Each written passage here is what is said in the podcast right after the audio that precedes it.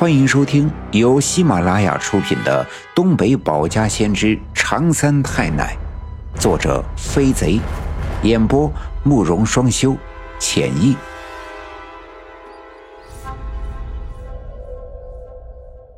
第二百八十一章：先太祖显圣传法器，凤来神圆满归金身。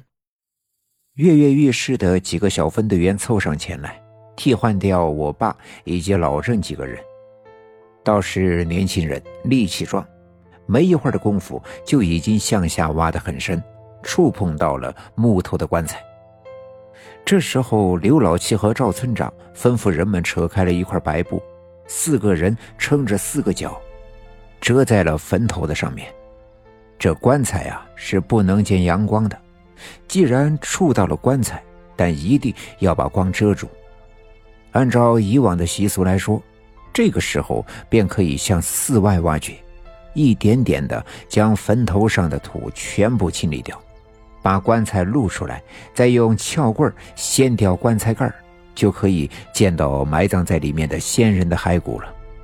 他们刚要下手，我却上前把他们拦住。我蹲下身子，仔细的端详着那个洞口，阳光被遮住，这洞口又很深。隐约的可以看到早已经褪了色的棺材，我探着身子，伸手试图去摸那棺材的木板，但我的个子太小，胳膊又短，差很远，够不着。我索性俯下身子，趴在地上，头朝前，伸手往里够，身子往里探，前半身几乎都钻到了里面。大家伙没料想到我会往里面钻。所以没来得及拉住我，只好在外面大声的喊：“孩子，你快出来，别往里钻，这不吉利，这不吉利！”我根本不理会他们，继续蠕动着身子往里面钻。令我感到奇怪的是，我刚才蹲着的时候，我的手离棺材只差半尺多远，可我的半个身子钻进来了，却还差那么远。我索性使劲的往里钻。整个人都钻到了坟里，可我的手离那棺材还是那么远，仿佛那棺材会躲避我，始终与我保持半尺多远的距离。不管我怎么往前使劲，都够不着它。此刻，我整个身子都已经钻进了坟墓之中，我能清楚地听到外面人们焦急地喊我的名字。但我觉得，只要我再往前一使劲，便能够摸到那棺材的木板，而就在这个时候，突然，轰隆隆的一声响，整个坟墓坍塌了下来。我被坟墓坍塌下来的泥土压住，泥土顺着我的衣领钻了进来，同时也钻进了我的鼻孔和耳朵里，那一阵阵的憋闷，无法呼吸。情急之下，我想大声的呼喊。可刚一张嘴，泥土便钻到了我的嘴巴里。我使劲的挣扎，但压在身上的泥土十分的沉重，我动弹不得。憋闷的感觉愈演愈烈，我眼前一黑，失去了知觉。突然，一道白光闪来，我赶紧睁开眼睛，眼前是一个白茫茫的世界，没有上下，没有前后，没有方向。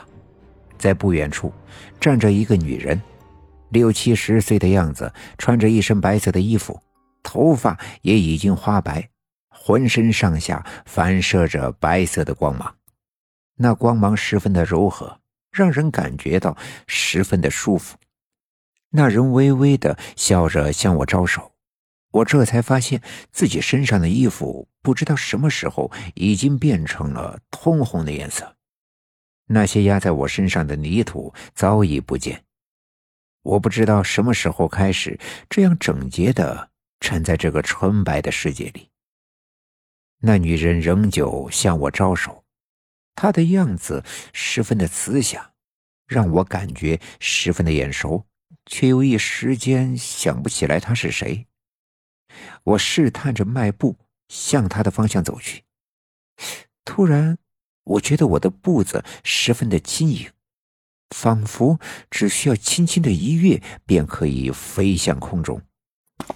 于是我只能小心翼翼，就这样一步一步的挪蹭到他的面前。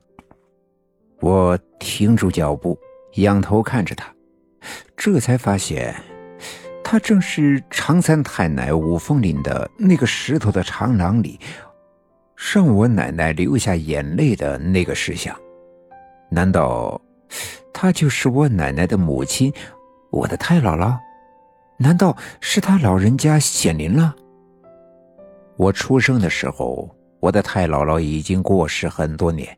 所以我从来没有见过他，即便是他的石像，也只是在五峰岭的石廊里见过一次。而如今，他已活生生的站在我的眼前，难道是他老人家显灵了不成？越是这样想，就越是觉得他的面貌十分的亲切。我突然萌生了与他拥抱的想法，索性向他的怀里扑去。他笑着将我一把搂在了怀中。上下的端详着我的脸，并且不住的点头。